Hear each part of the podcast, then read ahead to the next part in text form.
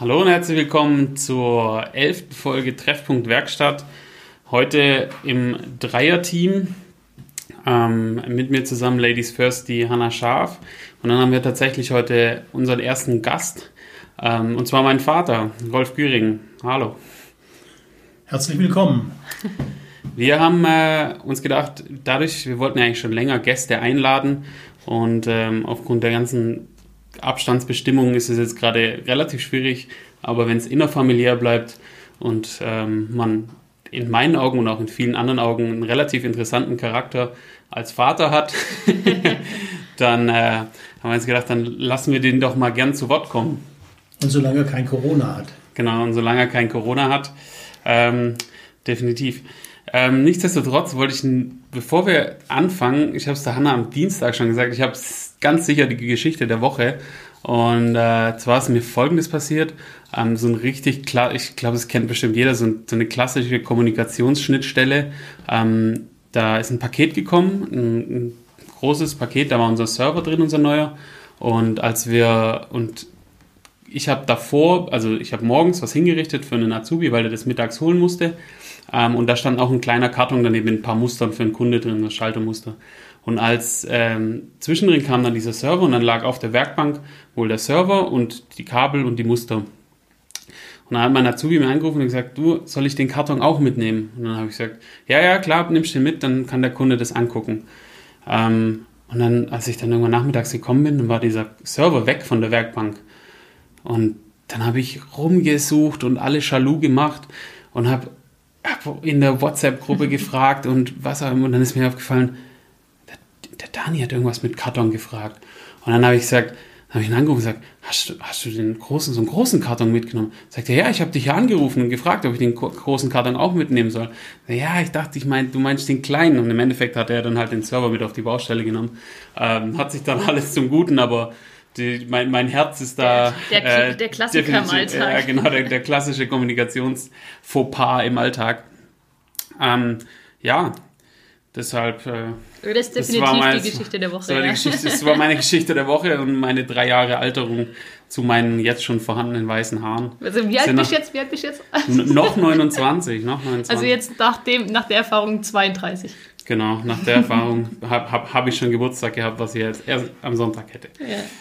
So, wie war deine Woche? Meine Woche war äh, ruhig, verhältnismäßig ruhig und kurz. Wir haben ja äh, morgen 1. Mai, das heißt ähm, heute quasi kleiner, kleiner Freitag. ähm, von dem her, äh, meine Woche war relativ ruhig und kurz und ich bin froh, dass Aber ihr habt doch sonst immer den Maibaum gestellt in Zuffenhausen, oder? Nee, nee. Nicht? Ah. Ich dachte, ihr hättet da irgendwie mhm. was zu tun mit. Nee, nee wir haben den, äh, den Weihnachtsbaum. Ah, Weihnachtsbaum. Über den Bund der Selbstständigen machen wir das, ja. Oder ah. helfen mit zumindest. Okay, okay. ich dachte, es wäre wär, wär das erste Mal gewesen. Nee. So. Ja, kommen wir zu unserem Gast, der heute da ist. Wie war deine Woche? ja. ja, die war ruhig, aber das ist ja erst das Ende dieses Podcasts, dann, wenn ich mich aus der Firma zurückziehe, ähm, warum meine Woche ruhig war. Das stimmt, ja. ja. Das thematisieren wir noch, warum die ruhig war. Ja, so steigen wir ein. Also ähm, der Jan hat es eingangs schon gesagt, ähm, heute ist sein Vater da. Das ähm, spielt so ein bisschen, ich habe ich hab ein paar Fragen vorbereitet, weil ich äh, natürlich dem Jan, seinen Vater, den Rolf, nicht so gut kenne, wie der Jan seinen Vater kennt. und ähm, ja, meine erste Frage ist, liegt auf der Hand. Ihr seid ein klassischer Familienbetrieb. Bei euch sind es mehr Generationen als jetzt zwei. Also wie viele Generationen sind es jetzt insgesamt schon mit dem Jan? Vier beziehungsweise fünf, je nachdem, wie man es rechnet. Okay. Ja, eigentlich sind schon vier Generationen. Also mein Großvater väterlicherseits war Elektromeister und hatte einen Elektrobetrieb hier in Stammheim. Mhm. Dann gab es den Großvater mütterlicherseits, der hatte einen Elektrobetrieb in Stuttgart im Westen, in der Traubenstraße. Der verstarb aber und dann hat die Großmutter nochmal geheiratet, wieder ein Elektromeister. Das war dann der spätere Innungsobermeister von Stuttgart. Deshalb die drei, meine drei Großväter waren Elektromeister. Mhm. Dann wurde mein Vater auch Elektromeister und hat den elterlichen Betrieb übernommen. Und mein Bruder und ich sind beide auch Elektromeister und haben dann diesen Betrieb übernommen, aber es sind quasi jetzt ähm, fünf, sechs Elektromeister, aber vier Generationen. Okay, okay. Und ähm, ja, jetzt sechs Elektromeister, das heißt bei euch eigentlich jeder, der kam, wurde Elektromeister. Männlich, war, männlicher, männlich, männlicherseits. männlicherseits. Ähm, wie war das bei dir? War das, ähm, also man hat ja so als Kind, man, man wächst auf und so, hat gewisse Vorstellungen. War es bei dir auch so, dass du gesagt hast, hey, das ist schon was, worauf ich Lust habe und ich will auf jeden Fall auch Elektriker werden, unabhängig jetzt mal von der Familiengeschichte, weil es mich interessiert, ich will das machen? Oder warst du dann schon geprägt irgendwo? Also? Ja, ich habe schon meinem Vater, als ich 13 war, habe ich begonnen, auf der Baustelle zu helfen. Mhm. Äh, der Vater hat früher viele Neubauten gemacht und ich habe dann Steckdosen und Schalter montiert. Ähm, wenn ich jetzt dann zurückrechne, habe ich festgestellt, dass ich jetzt 50 Jahre im Arbeitsleben bin. Ähm, Ordentlich, ja. Und das doch eine ganz lange Zeit ist. Aber es gab dann in der Zeit vom Büro, von der Schule war es so, dass alle andere meiner Schulklasse dann zum Studieren gegangen sind. Und da hatte ich eigentlich dann schon so ein bisschen Sehnsucht, auch zu studieren. Und hätte mir gut damals vorstellen können, Geschichte und Philosophie zu studieren. Mhm. Aber ich habe dann die Lehre gemacht, das Abitur dann noch im zweiten Bildungsweg nachgemacht. Aber das mit dem Studium war dann irgendwie dann doch nicht mehr so der Traum, ähm, ich habe dann schon genossen, diese Freiheit im eigenen Betrieb zu arbeiten und nicht Stelle als Philosophieprofessor suchen zu müssen. Aber das war schon viele Jahre so ein Traum. Ja. Und es ist so eben mehr Hobby, das Lesen, mhm. und, aber nicht mehr beruflich. Okay, und dann hast du den ähm, Betrieb von deinem Vater übernommen. Wie alt warst du da? Ähm, da war ich 30, dann ist mein Vater gestorben und es musste also ganz schnell gehen, mhm. diese Übernahme. Ähm, er lag, war ein halbes Jahr vorher noch krank und dann hat mein Bruder nicht die Firma übernommen. Mhm. Ich habe kurz vorher angefangen, Solaranlage zu bauen, weil in diesem studentischen Umfeld war es dann so, dass wir äh, Kinderfreizeiten gemacht haben im Stöcklewald, im Schwarzwald und da war eines Tages der Walter Mossmann da und hat am Lagerfeuer gesungen.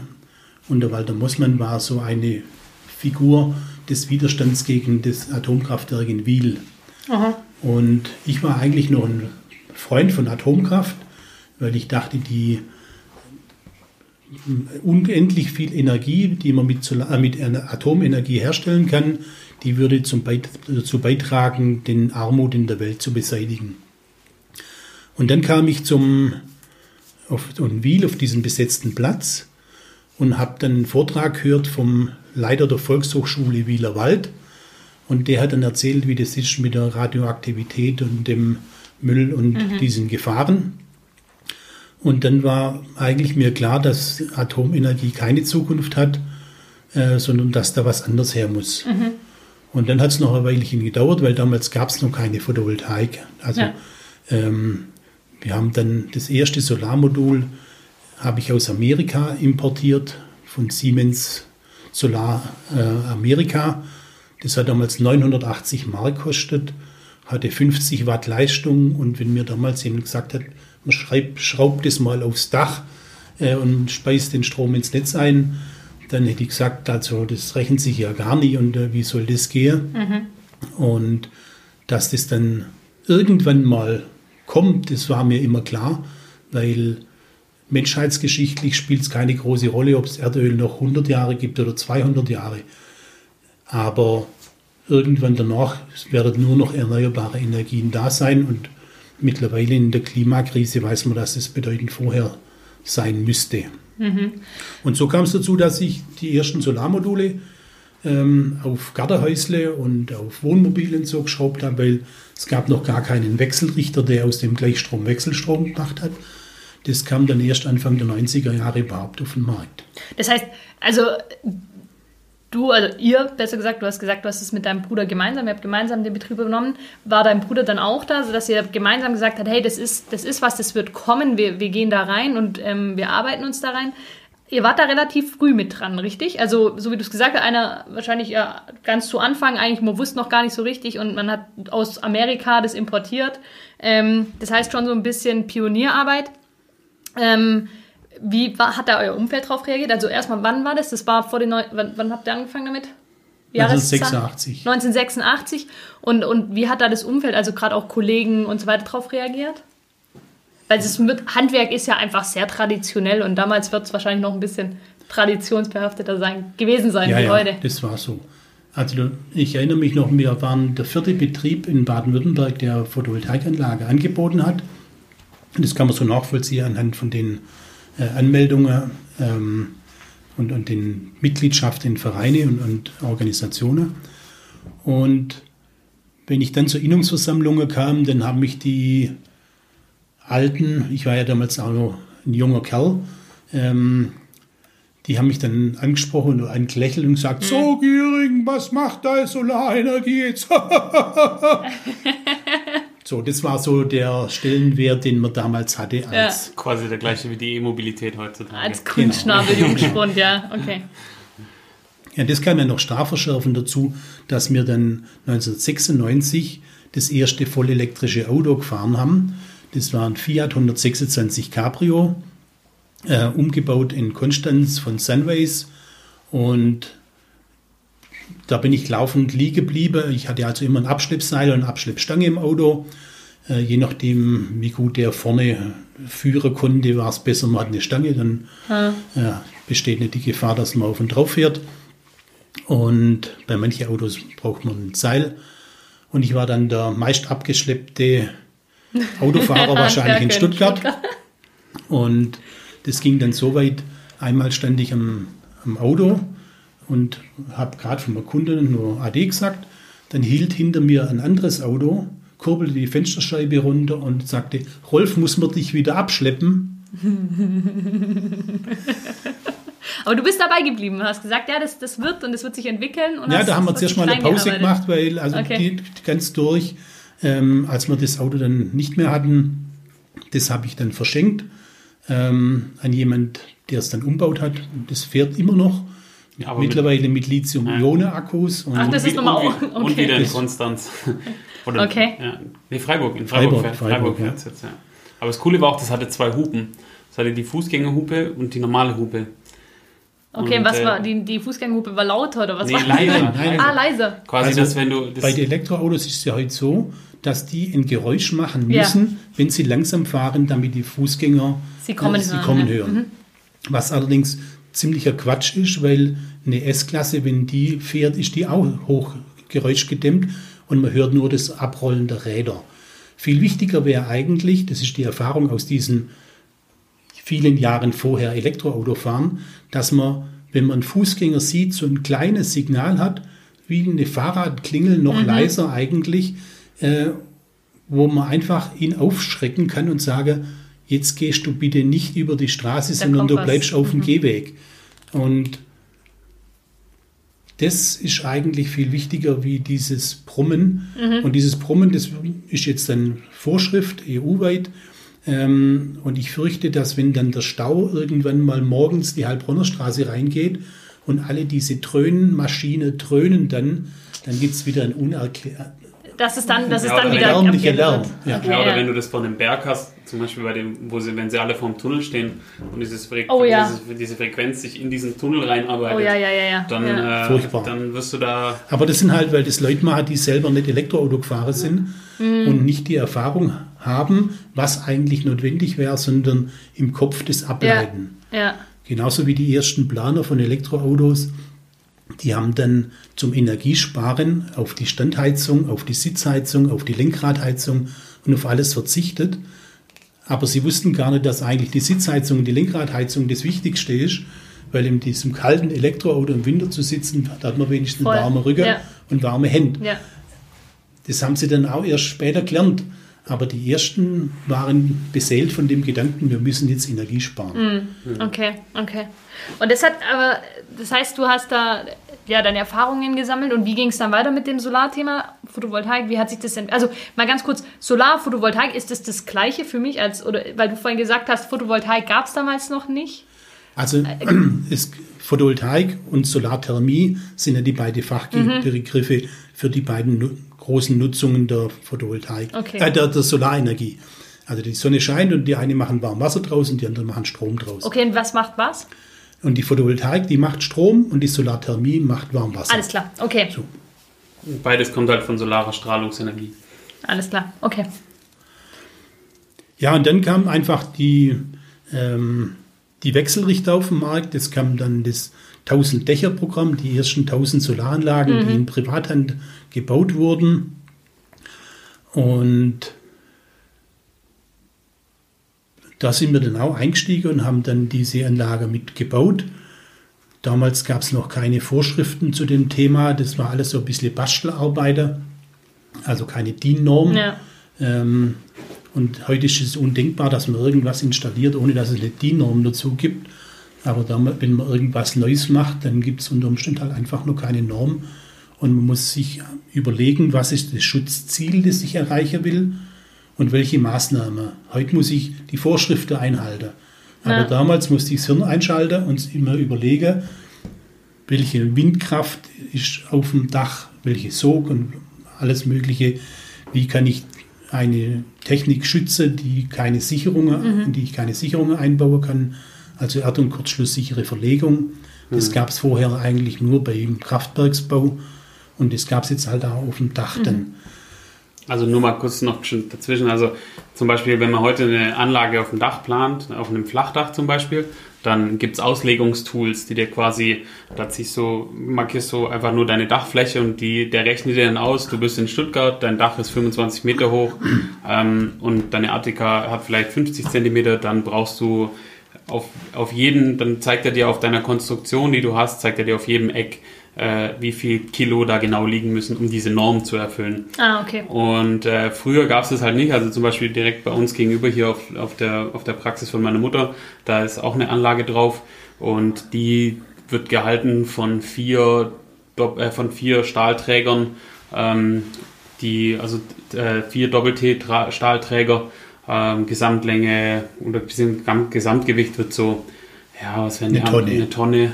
Also und mit und wenn man das heute auslegen würde, dann wären wir so bei, ja, ich will mal sagen, so 180 bis 200 Kilo. Nee, nee, so weit ist nicht, weil sie sehr schnell Ja gut, die, die steht schon hoch, aber eine normale, relativ flache, die, also wir haben die, die gleiche Größe, gleiche wird Dachgröße. flacher bauen. Genau, also er wird flacher gebaut und äh, deshalb brauchst du da auch viel weniger Gewicht und so ist einfach, also wir haben die neulich, äh, als wir das Dach sanieren mussten, haben wir äh, die mit einem Kran runterlupfen müssen und das brauchst du halt Ja, einfach heutzutage. okay. Also so zum Beispiel war einfach quasi, wie, wie, wie kriegt man es fest? Damals war einfach, müsste dann schon reichen. und äh, heute sagt dir das Planungstool so und dann ist die Vorschrift und wenn du das einhältst, dann passiert Dann dir später gut. auch nichts. Okay. Und ähm, das gleiche ist auch quasi, was, was er meinte mit Erd- und kurzschlüssiger Verlegung. Ähm, wenn du eine Steckdose hast, dann hast du ja quasi mehrere Drähte in einem Kabel und du hast eine Sicherung davor oder einen FI-Schutzschalter oder irgendwas, was das Ja. absichert. Du kannst aber nichts absichern, was erzeugt, weil das ist ja quasi nichts anderes als ein Kraftwerk. Ja. Und somit musst du dafür sorgen, dass quasi da kein Kurzschluss entstehen kann. Okay. Und somit, deshalb werden, deshalb, wer eine Photovoltaikanlage mal anguckt, das sind immer einzelne Drähtchen und ein bisschen dickere und die quasi können theoretisch keinen Kurzschluss machen, Weil sie getrennt sind weil voneinander. sie getrennt sind voneinander. Nur Okay. quasi um das mal. Das sind einfach vier Isolierungen dann Ja. zwischen den Und das beiden. hat man so Stück für Stück erarbeitet. Mhm. Dieses, das heißt letztendlich, du bist, dadurch, dass du ja von der Pike auf dabei warst, ihr seid richtig spezialisiert auf dieses Thema.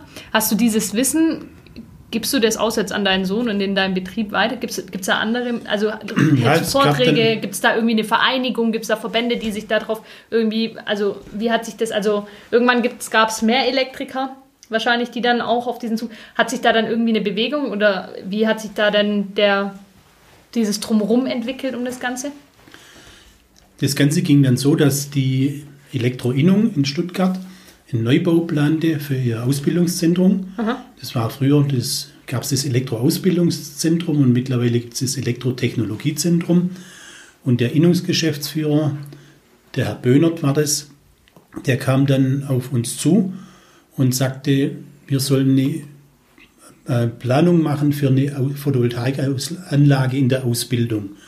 Und dann bin ich nach Frankfurt gefahren und nach Nürnberg ähm, und habe dort angeschaut, dort gab es schon Ausbildungsanlage und haben wir die angeschaut und die haben Ingenieurbüros geplant und überall war viel Messtechnik drin. Und dann haben so rote ähm, sieben Segment LEDs haben dann geblinkt und gemacht und äh, man konnte eigentlich nichts lesen, weil immer wenn eine Wolke drüber gegangen ist, fand die auf einmal flattern, aber man hat eigentlich nichts gesehen. Oder warten nochmal. Und dann habe ich mir überlegt, dass man am meisten lernt, wenn man einen Fehler sucht. Mhm. Als Handwerker, das werdet ihr alle bestätigen, dann lernt man ja. im Schweiße seines Angesichts immer was Neues dazu. Da gibt es bei uns in der äh, in der Elektro- bzw. in der Handwerkskammer bzw. Innung, ähm, wenn du die Meisterprüfung bzw. auch die Gesellenprüfung machst. Es gibt ja die Prüfung der ortsveränderlichen Geräte. Ja. Und da gibt es eine, eine Heizplatte, äh, Herdplatte bei uns, eine mobile, eine legendäre. Und die wurde so umgebaut, dass sie immer Fehler anzeigt. Also sie ist so eine okay. sieben Takt Herdplatte, also verschiedene, verschiedene Taktungen. Und jeder, jede Taktung ist eine andere. Und du musst quasi und die wird immer für Prüfungen genutzt und die hat schon viele durchrasseln lassen. Also die okay. ist quasi eine manipulierte Herdplatte und quasi. Man muss den Fehler äh, genau, finden. Genau. Okay, alles klar. Ja, und so habe ich mir das auch überlegt. Ich habe einmal oben auf dem Dach ähm, eine Kiste gemacht, wo der Lehrer verschiedene Fehler dazuschalten mhm. konnte. Und unten am Wechselrichter auch nochmal eine Box, wo der Lehrer Fehler dazuschalten konnte. Und habe das als Konzept dann vorgestellt. Und dann haben wir diese Ausschreibung gewonnen, weil die ganzen Ingenieurbüros mit ihrer Messtechnik und Labors eben nicht so praxisnah waren wie wir. Ja. Ähm, und dann haben, wurde die in Stuttgart auf dem ETZ gebaut und wir haben die dann in der Fachzeitung, in der Photovoltaik vorgestellt, zusammen mit dem Landesgewerbeamt. Und dann wurde sie in Deutschland mehrfach gebaut und ich bin dann immer eingeladen worden äh, zur Einweihung okay. ähm, und habe dann die, die dann sehen können. Und eine haben wir auch in Neckarsulm in der Berufsschule, die haben wir gebaut. Aber ansonsten war das Konzept frei. Ja, wir ja. haben das, das, Schaltbild auch veröffentlicht, sodass ja. man es nachbauen konnte. Ja, und dann ging es weiter. Dann hat der Innungsgeschäftsführer damals gesagt, ähm, jetzt gibt es dann Kurse zu Photovoltaik. Aber wer hält die?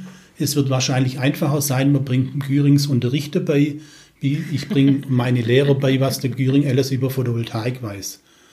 Und so wurde ich dann zum Dozent im Elektrotechnologiezentrum und habe dort äh, im Lauf der nächsten 10, 15 Jahre äh, so um die 1000 Solateure ausgebildet.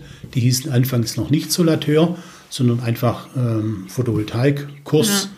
Ja. Aber dann kam aus Österreich an der ersten Wiener Solateurschule einer und der hatte das, ein Konzept aufgebaut, wie man Photovoltaik, Solarthermie und Wärmepumpe als Kurs anbietet. Und derjenige, der die drei Prüfungen bestanden hat, der durfte sich Solateur nennen. Ah, okay. Ja. Also ich darf mich auch Solateur nennen, obwohl ich die Prüfung nicht gemacht habe, aber ich habe ja die Frage rausgesucht ja. und von daher weiß ich auch die Antworten.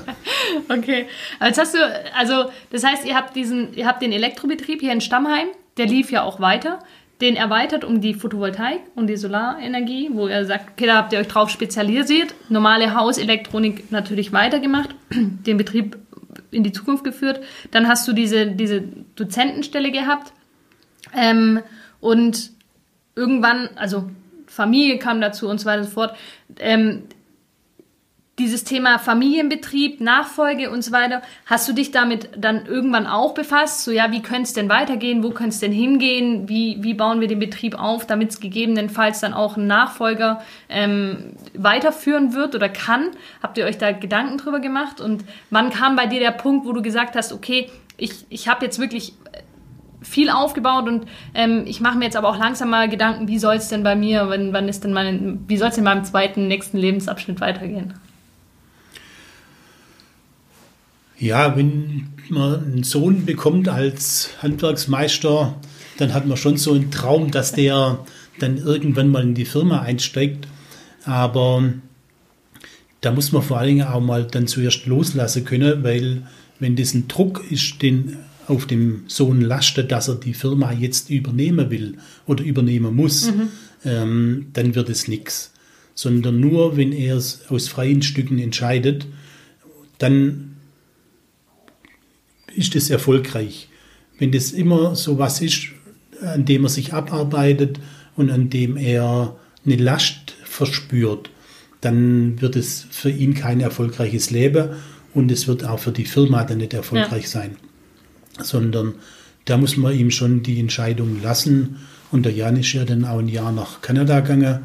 Und erst als er aus Kanada zurückkam, war so die Entscheidung auch klar, ich will ja. das und ich übernehme. Mhm. Und dann beginnen die Konflikte zwischen Vater und Sohn und zwischen zwei Geschäftsführern. Und da haben wir zum Glück bei uns in BNI einen Unternehmensberater, äh, den Daniel Traub, und der moderiert diese Übergabe. Und ich glaube, ohne diese Moderation wären wir nicht so erfolgreich in der Übergabe, wie wir eigentlich jetzt gerade sind. Also BNI, ganz kurz, kurz ähm, das ist ein Unternehmernetzwerk, ähm, Business Network International, ähm, wo einfach Unternehmer zusammenkommen und sich gegenseitig unterstützen. Du hast gesagt, du hast deinen dein, dein Sohn quasi erstmal freigelassen, hast gesagt, du konzentrierst dich auf deinen Betrieb und machst deinen Betrieb, baust ihn für dich auf oder mit deinem Bruder gemeinsam, hat ihn für euch aufgebaut.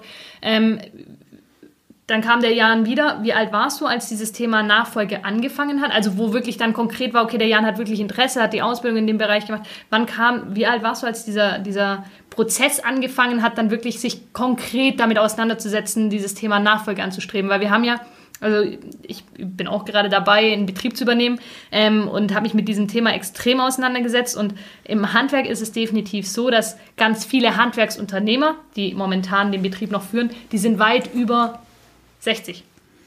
Du bist jetzt auch über 60, aber du hast deinen Betrieb schon. Äh, noch nicht weit. noch nicht weit. Du bist noch nicht weit, aber du bist ja, aber du hast jetzt ähm, den Betrieb schon in die, in die nächsten Hände übergeben. Du bist noch da, aber ähm, wann hat bei dir dieser Prozess angefangen, dass du dir da wirklich gesagt hast, okay, jetzt der Jan ist bereit, er will auch und ähm, dieses Loslassen und sich bewusst machen, okay. Ja, der Plan war, dass ich mit 60 aufhöre. Mhm. Also der hat schon vorher bestanden. Ja. Okay. Ähm, und jetzt ist er 62. Dann habe ich es gerade noch vor, kurz vor meinem 61. Geburtstag geschafft, äh, dass der Jan die Geschäftsführung hat. Aha. Und also, ich habe mein Ziel hat, ja. ähm, dann quasi erreicht, dass ich im 60. Lebensjahr dann aufhöre. Und wenn der Jan das nicht übernommen hätte, weiß ich nicht, ob, mir, ob die Firma schon so weit gewesen mhm. wäre äh, dass ich sie hätte verkaufen können. Aber so hat sich das ja abgezeichnet, dass ich mit 60 mit zurückziehen kann. Und da bin ich eigentlich auch ganz dankbar. Das heißt, du hast ja auch schon im, weit im Vorfeld eigentlich Gedanken gemacht, hast dir mal so überlegt, okay, ja, 60 ist so mein, mein Punkt, wo ich sage, da will ich, da will ich ran. Ähm, ja, weil mein Vater ist mit 57 gestorben, mit 54 sogar, mit oh, 54 okay. gestorben.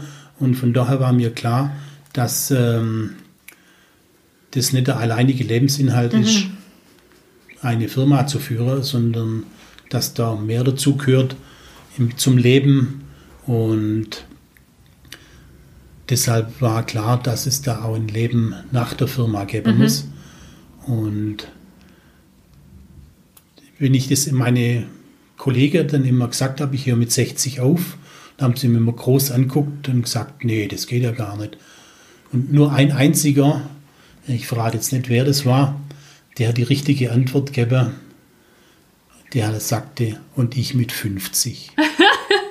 und hat er es geschafft? Ja. Hat er, geschafft, der ist noch nicht 50, aber er ist kurz davor, das okay. abzugeben. Okay. Ähm, das ist die einzig richtige Antwort. Ja. Also du sagst auch, einfach sich damit frühzeitig auseinandersetzen. Du hast es ja auch mehr oder weniger unabhängig. Du hast gesagt, okay, mit 60 übergebe ich, lass den Jan jetzt aber mal außen vor. Dann hat sich das so ergeben. Ähm, würdest du sagen, okay, das war vielleicht auch so ein bisschen, ich meine, klar, jeder ist unterschiedlich, in jedem Betrieb ist es anders, aber würdest du sagen, das war auch so ein bisschen vielleicht der, der Schlüssel, ähm, dass du deinem Sohn mehr oder weniger den Freiraum gelassen hast, du für dich aber selber auch irgendwo fixiert hast, okay, da muss ich irgendwie drumherum gucken, dass der Betrieb dann ähm, ja, mich loslässt oder ich gehen kann letztendlich, ähm, dass du sagst, okay, du hast dich da schon innerlich auch drauf auf einstellen können und dann auch das Ganze so im Betrieb entsprechend ausrichten können auf die ganze Sache. Weil ich meine, wenn man sich so, ich weiß nicht, wie alt du warst, als du dich mit dem Thema befasst hast. Also, wo du gesagt hast, so mit 60 höre ich auf. Da, das, das habe ich schon viel früher. Ja, da war das mit mir noch gar nicht das Thema, sondern also, da das unter ich, ja. Umständen ähm, einen Verkauf rauslaufe. Aber das ist immer so ein abwechselnd und da gibt es keinen fertigen Plan. Da gibt es immer wieder irgendwelche Dinge. Als der Jan äh, verkündete, er geht, er verpflichtet sich für zwölf Jahre zur Bundeswehr, ähm, da ist auch ein Traum zuerst mal platzt, weil Äh. dann war klar, äh, so lange werde ich ganz sicher nicht arbeiten, dann wird die Firma verkauft. Aber dann war die Zeit der Bundeswehr nur 19 Tage bei ihm und von daher Aber ich habe dann meinen neunmonatigen Wehrdienst in 19 Tagen abgeleistet. das war Ich bin ze- zeiteffizient. die Gutenberg-Zeit, wo das alles nicht so Auch gut. streng war. Ja. Und dann kam danach plötzlich nach diesen 19 Tagen schon wieder Hoffnung auf, aber äh, da davor, wo diese Ankündigung war, er geht für zwölf Jahre äh, zum Bund, da war klar, dass die Firma verkaufen. Und so wechseln sich die Pläne immer wieder ab. Auch dieses mit dem Aufhören, dann gibt es irgendwelche technische Fragen, Ja. die an mich gestellt werden. Ähm, dann gibt es ein Kommunikationsproblem und dann gibt es irgendwie immer mal wieder Ja. Streit oder Unstimmigkeiten, äh, unter dem dann unsere Abläufe leiden oder die Mitarbeiter von mir irgendwas gesagt bekommen oder mich fragen und der Ja, ja. Jan weiß es dann nicht und so. Da gibt es auch heute noch immer wieder Schwierigkeiten und ähm, Also so ein Nachfolge ist halt einfach ein, ein, ein Thema, wo, wo sehr umfangreich ist, gerade in dem Familienbetrieb, wo man eben nicht von heute auf morgen seinen Koffer packt und dann geht. Ähm, welche Tipps gibst du als erfahrener Unternehmer, der jetzt, der jetzt so in seinen, in seinen äh, nächsten Lebensabschnitt startet, den Betrieb noch hat? Welchen Tipp und auch deinen Sohn, den du beobachtest, welchen Tipp gibst du jungen Unternehmern wie mir und dem Jan mit auf den Weg, wo du sagst, das hat, hat mir in meiner Karriere mit den vielen Punkten, die ich erlebt habe und äh, den vielen Erfahrungen, die ich machen durfte, wahnsinnig geholfen. ja, also das gibt dann schon, das kommt man mit einem Tipp nicht weg. Welche Tipps? Äh, es gibt einmal das, ähm, den Tipp für die Mitarbeiterführung. Das ist das Zentralste, was man in der Firma haben muss, ähm, seine Mitarbeiter zu lieben. Und sie zu führen, also Mitarbeiterführung, ist ja ein ganz großes Kapitel äh, in, dem, in unserer Ausbildung. Ja, Aber der Schlüssel zu dieser Führung ist die Empathie, ist die Liebe zu den Mitarbeitern. Dann bei den Kunden, ähm, da hat ein BNI-Kollege, bei BNI geht es ja immer darum, dass man seine Kontakte sucht und welche Empfehlungen man ihm geben kann. Und der hatte, kam neu zu BNI und hat sich dann vorgestellt, was er macht. Und auf die Frage, welche Kontakte er sucht, sagte er, er sucht Kontakt zu allen netten Leuten. Und wir haben so alle unsere Zielgruppen und alles so vorher genau definiert, wen wir suchen. Und nach und nach, in jedem Befragung hat er immer gesagt, er sucht Kontakt zu allen netten Leuten. Und im Lauf der Zeit wurde uns allen klar, dass eigentlich genau das die richtige Zielgruppe ist. Viele um, es gibt viele Umgrenzungen, aber wenn, man, wenn das nicht nette Leute sind, mit denen wir zusammentun, dann hilft alles, was man vorher über BWL gelernt hat, nichts, weil entweder sie zahlt nicht, du hast vergessen, einen, einen Schreiber aufzusetzen und alles mögliche, aber mit nette Leuten, da kannst du der Telefon hören und Hand nehmen und sagen, Herr so und so, tut uns leid, wir schaffen das nicht, wir müssen irgendwie eine andere Lösung finden. Wenn das ein Idiot ist, dann wird es nichts. das. Dann kannst du nach VOB Briefe aufsetzen, noch und nöcher, aber mit netten Leuten gehst du ins Telefon oder sagst Entschuldigung und ist was passiert, und dann sagen die, ist nicht so schlimm. Richtet es halt wieder. Mit Idioten, die dir nicht wohlgesonnen sind, sondern die dich über den Tisch ziehen wollen, ähm, da hast du dann nachher Gerichtsverfahren. Ja. Wie, wie trenne ich nette Leute von Idioten? Ist es, also, Komm, wie- komm zu BNI. Übrigens, also ich glaube, das ist so ein Stück Lebenserfahrung und hat aber auch wieder was mit dieser Liebe zu tun Aha. und mit der Empathie. Ob man sich in dem, was man in dem Kunde sieht, ja. ob man den Menschen in ihm sieht oder jemand, dem man irgendwas verkaufen will. Mhm. Und wenn man ihm nur was verkaufen will, dann will der auch nur dich als Lieferant sehen. Wenn du den Menschen dort abholst, was er für ein Bedürfnis hat, nämlich zum Beispiel jetzt seinen Strom selber zu machen, um unabhängiger zu sein, um einen Beitrag zu leisten, damit die Klimakatastrophe eben nicht kommt, oder um seinen im Alter weniger Stromkosten zu haben, weil er seine Stromrechnung im Voraus zahlt hat, weil er jetzt eine Solaranlage auf dem Dach hat, die ihm den Strom billig runter produziert. Wenn man ihn dort abholt, wo quasi seine Bedürfnisse und seine Wünsche sind ähm, und die mit Freude ihm hilft zu befriedigen, ja. dann ist man da auf der sicheren Seite. Jetzt, wenn man nur eine B2B oder B2 irgendwas Beziehung hat, dann wird es nichts mit okay. dem erfolgreich sein. Das, okay, sehr gut. Ähm, jetzt haben wir echt, wir haben jetzt ähm, über eine halbe Stunde ähm, und es war für mich ein wahnsinnig interessantes Gespräch.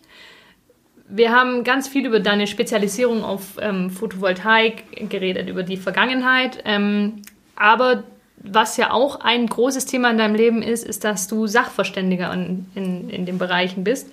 Und ähm, das ist aber so ein großes Thema, dass wir gesagt haben, gut, ähm, das würden wir gerne nochmal separat thematisieren.